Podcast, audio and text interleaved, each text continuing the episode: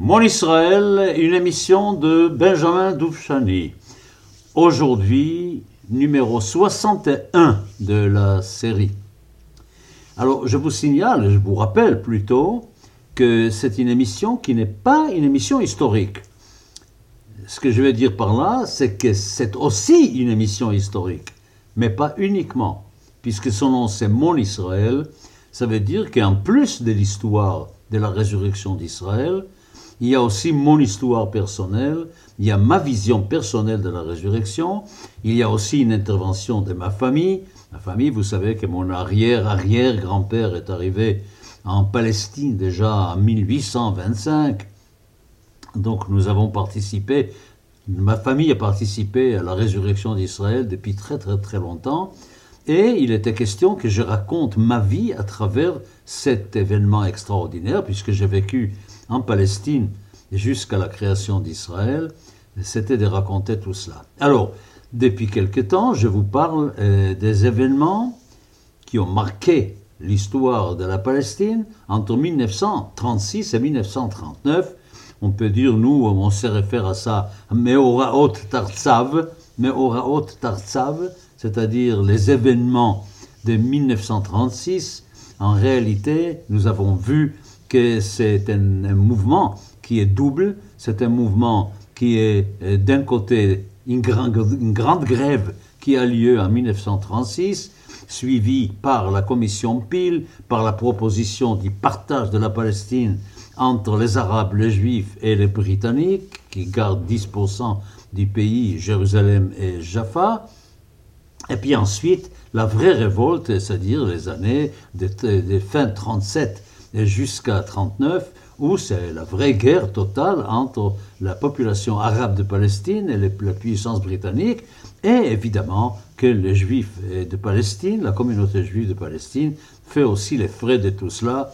Je vous ai dit, il y a eu à peu près 200 morts dans l'armée britannique, il y a eu à peu près 400 morts dans la communauté juive, et puis, il y a eu 5000 morts euh, du côté arabe, et nous savons que le responsable de cette masse énorme de morts chez les Arabes n'étaient ni les Britanniques ni les Juifs, mais les Arabes eux-mêmes, entre eux, dans les luttes intestines, ils ont réussi à atteindre des sommets, des, chiffres absolument extraordinaires de tout cela.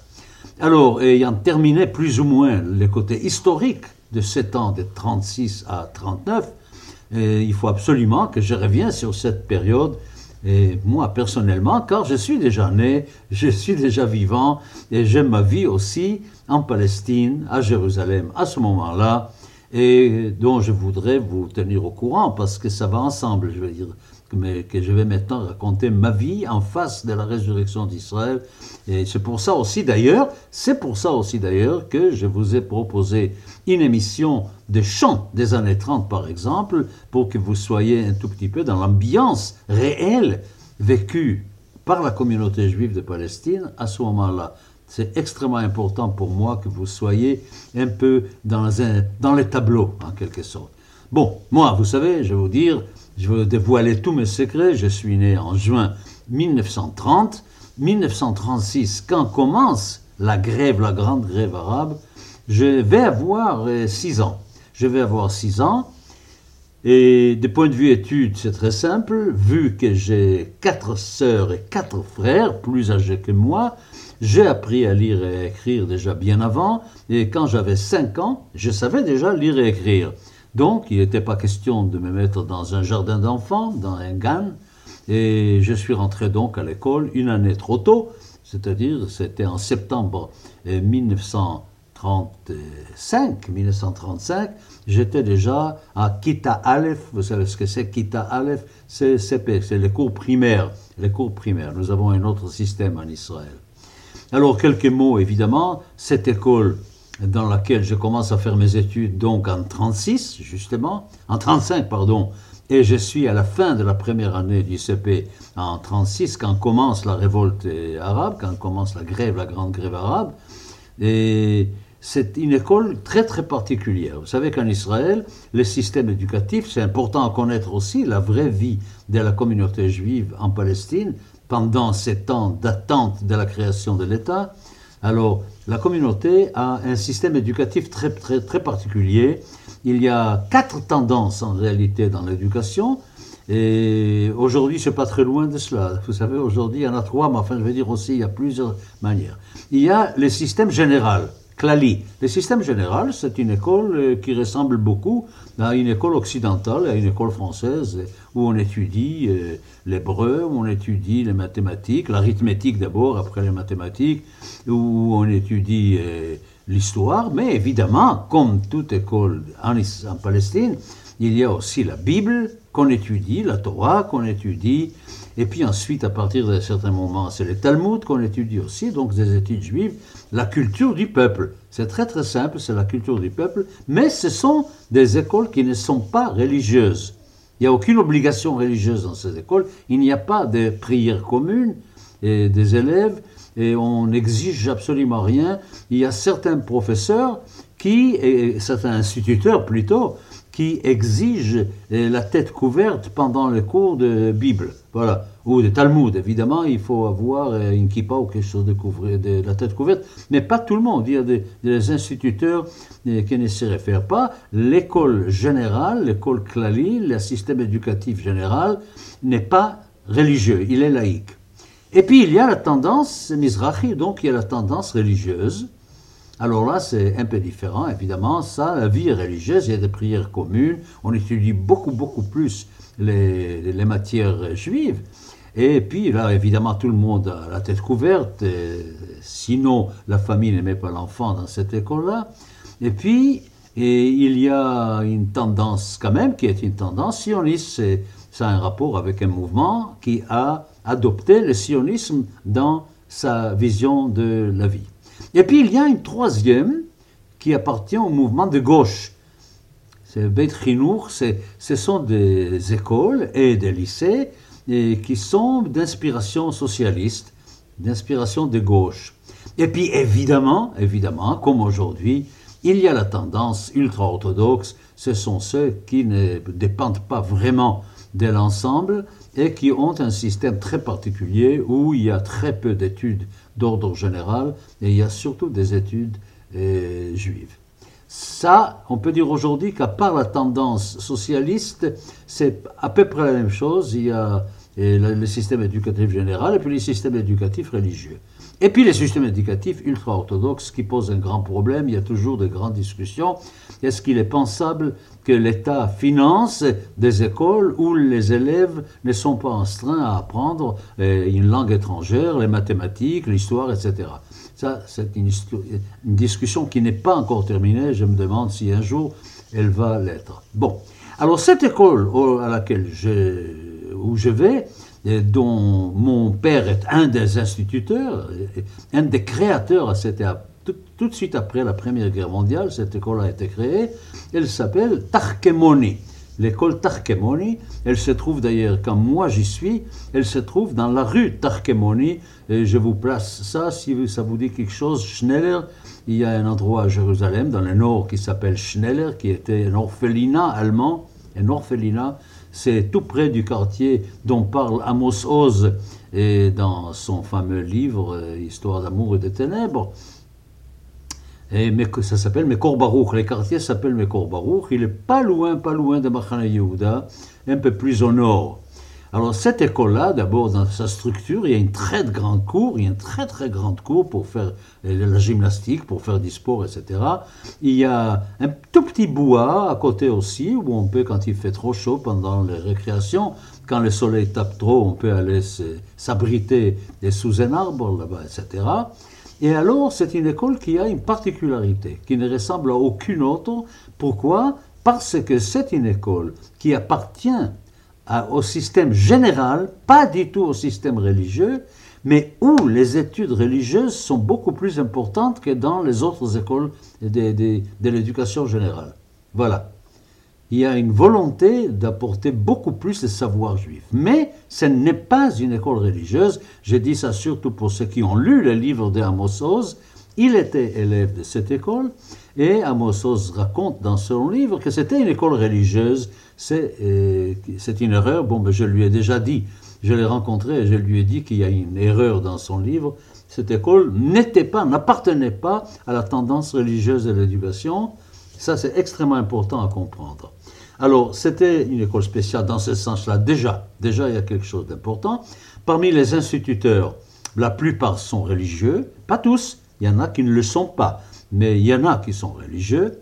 Il y a dans l'école une synagogue, mais qui n'appartient pas à l'école, qui est indépendante, c'est-à-dire qui veut peut utiliser cette synagogue, mais il n'y a pas d'obligation. D'ailleurs, dans cette synagogue, en mettant une sorte de rideau, nous séparons le saint de ce qui est profane, et nous utilisons cette synagogue aussi pour faire des spectacles, pour, pour faire du théâtre là-bas par exemple, dans nos études générales. Voilà, c'est tout à fait important. Et dans cette école, donc, il y a cette synagogue, il y a une chorale de la synagogue, encore une fois, pour les enfants qui le veulent. Ceux qui ne veulent pas ne sont pas du tout obligés. Évidemment, moi étant d'une famille orthodoxe, j'étais dans cette chorale, c'est là où j'ai commencé à apprendre à chanter, c'est là où j'ai fait mes premiers pas dans la musique chorale, en quelque sorte, avec des grands maîtres, Rivlin et Tirnover, pour ceux qui connaissent un peu la musique liturgique à Jérusalem. Rivlin qui a écrit de magnifiques morceaux qu'on chante aujourd'hui partout, partout dans le monde. Ça, c'est un aspect. Il y avait une chose extraordinaire dans cette école, c'est un journal, un journal qui s'appelait Chaverenu. Chaverenu, ça veut dire notre ami. Alors, qu'est-ce qu'il y avait de particulier? C'est tout simplement que tout ce qui a été publié dans ce journal l'était écrit par les élèves, ce sont des articles des élèves de l'école qui étaient dans ce journal, et puis qu'il était imprimé par les élèves de l'école. Donc c'était un journal qui était à 100% de l'école, appartenait à l'école.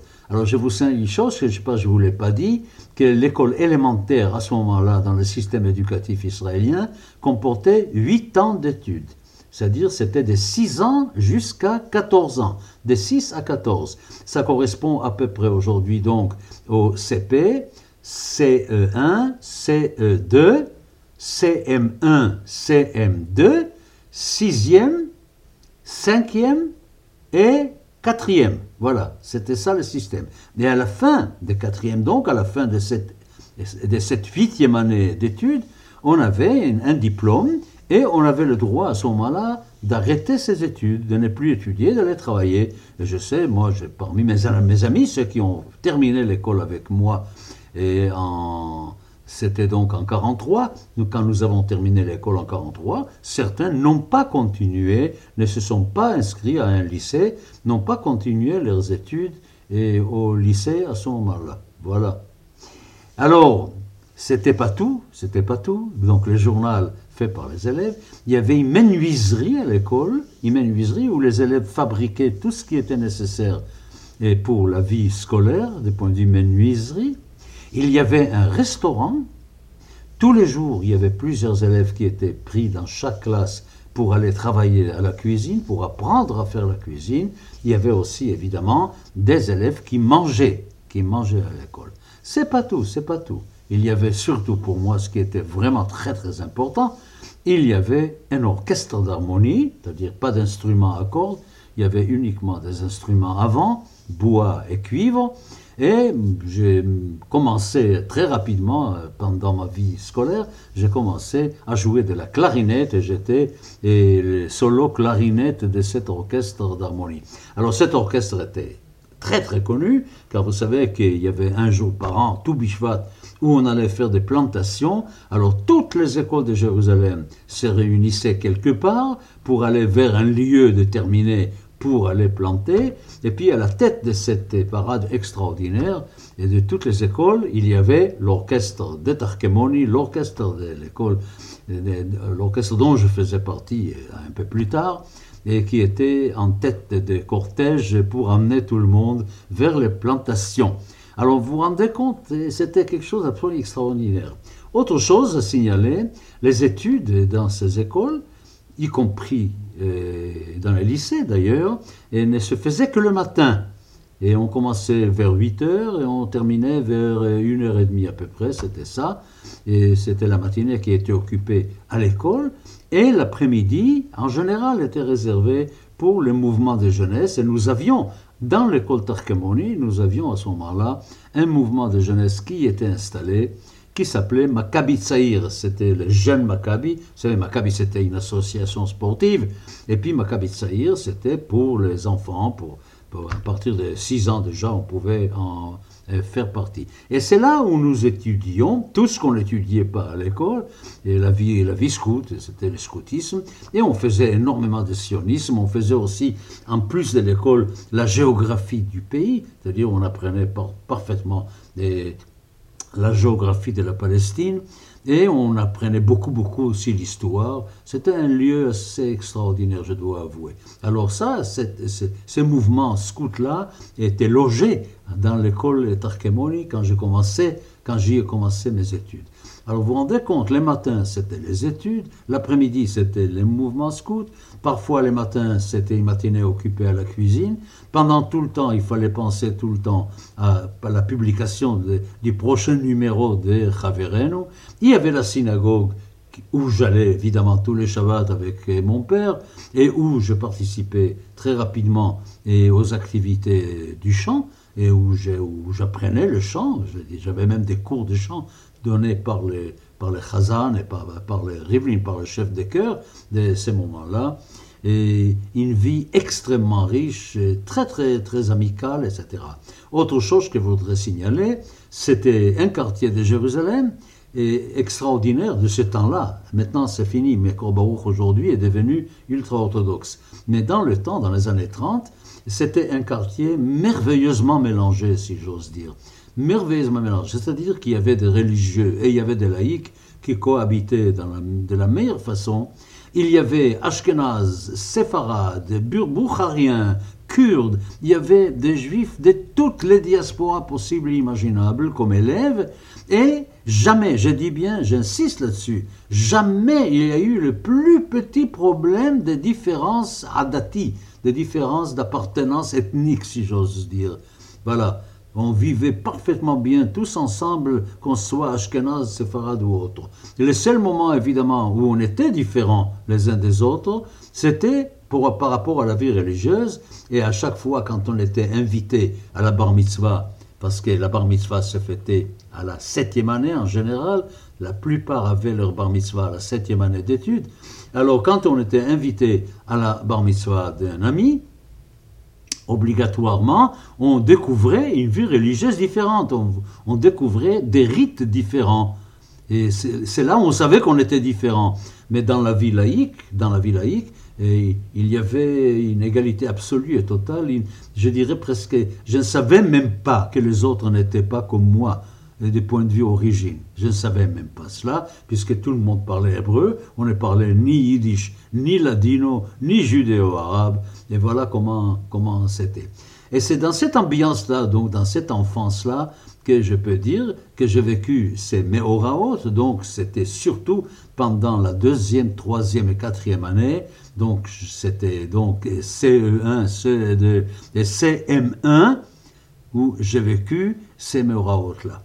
Alors, ce qui est tout à fait intéressant, c'est que comme je savais déjà lire et comme mon père était abonné au journal Haaretz depuis très très très longtemps, avant que Haaretz ne devienne gauchiste, et il était abonné au journal Haaretz, je me suis mis à lire le journal très très vite. À l'âge de 6 ans déjà, mon père lisait le journal le matin de bonne heure et que moi quand, moi, quand je revenais de l'école après le déjeuner et quand mon père faisait la sieste, je m'emparais du journal et je lisais et je commençais à lire le journal.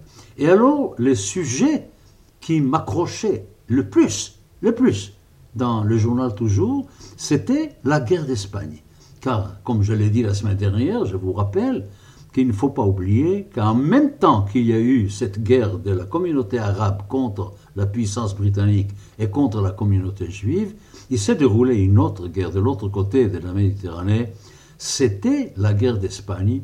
Et immédiatement, j'étais d'une sensibilité absolument incroyable et par rapport à cette guerre. Je lisais surtout cela dans le journal tous les jours. J'étais au courant de tout cela. D'ailleurs, je peux vous dire que jusqu'aujourd'hui, je suis extrêmement sensible à ces sujets-là. Et dès, dès qu'il y a quelque chose, un rapport avec ces sujets-là, ça m'intéresse, je les lis.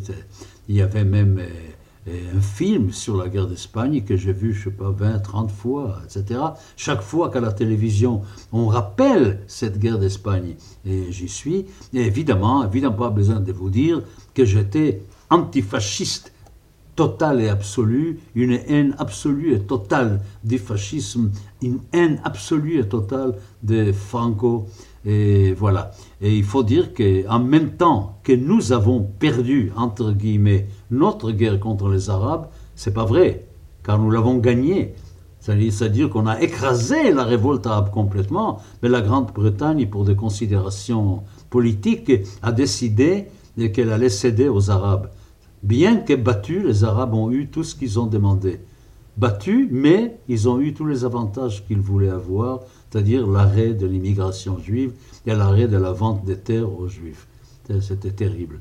Alors de l'autre côté, c'est encore une fois, c'est l'autre côté qui a gagné, ce n'était pas la démocratie qui a gagné, mais c'était les fascistes qui ont gagné et qui, Franco qui est resté après, vous savez, au pouvoir pendant des longues années. Voilà, je vais vous faire entrer un tout petit peu dans cette ambiance dans laquelle j'ai grandi, dans laquelle j'ai vécu et dans laquelle j'ai regardé devenir, le devenir d'Israël.